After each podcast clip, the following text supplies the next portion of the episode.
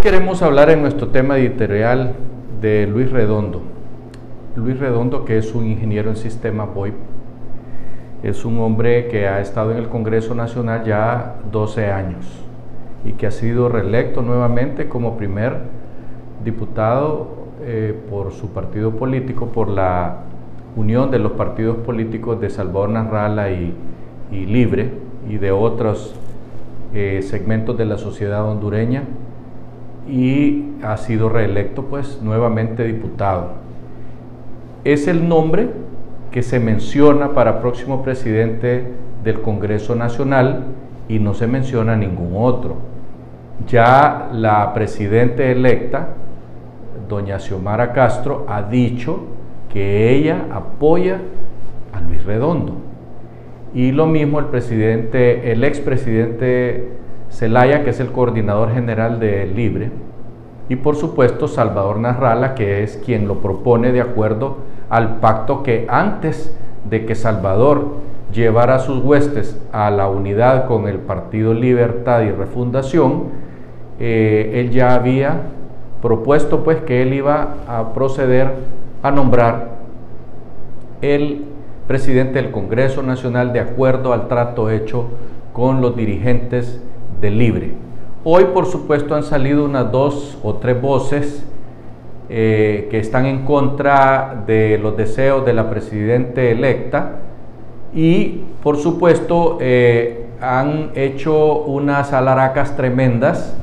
tratando de quitarle el ímpetu a la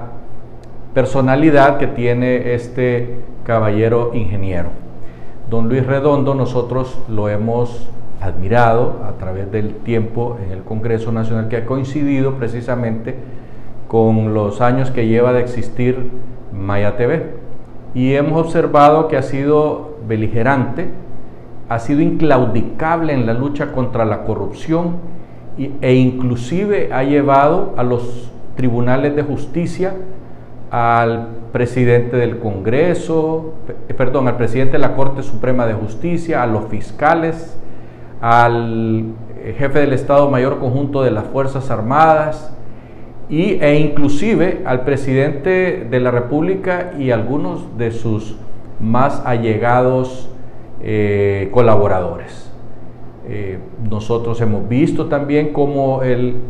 ingeniero ha apoyado hasta las últimas consecuencias a la UFESIC, a la MASI y a todas aquellas organizaciones eh, organizaciones que se han unido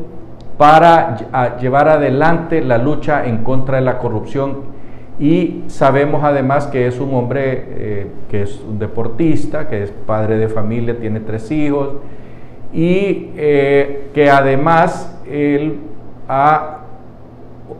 organizado consistentemente organizaciones para apoyar la lucha en contra de la corrupción y más al final de, esta carrera última de doña Xiomara Castro, pues en apoyo a esa candidatura. Nosotros creemos que es un buen candidato, distinto, claro, a todos los politiqueros que han llegado a las presidencias del Congreso buscando única y exclusivamente lanzarse para presidentes de la República y en algunos de los casos pues no lo han logrado, pero en la mayoría de los casos sí han resultado eh, electos para presidentes de la República porque utilizan el poder que tiene el Congreso de la Nación, ya sea económico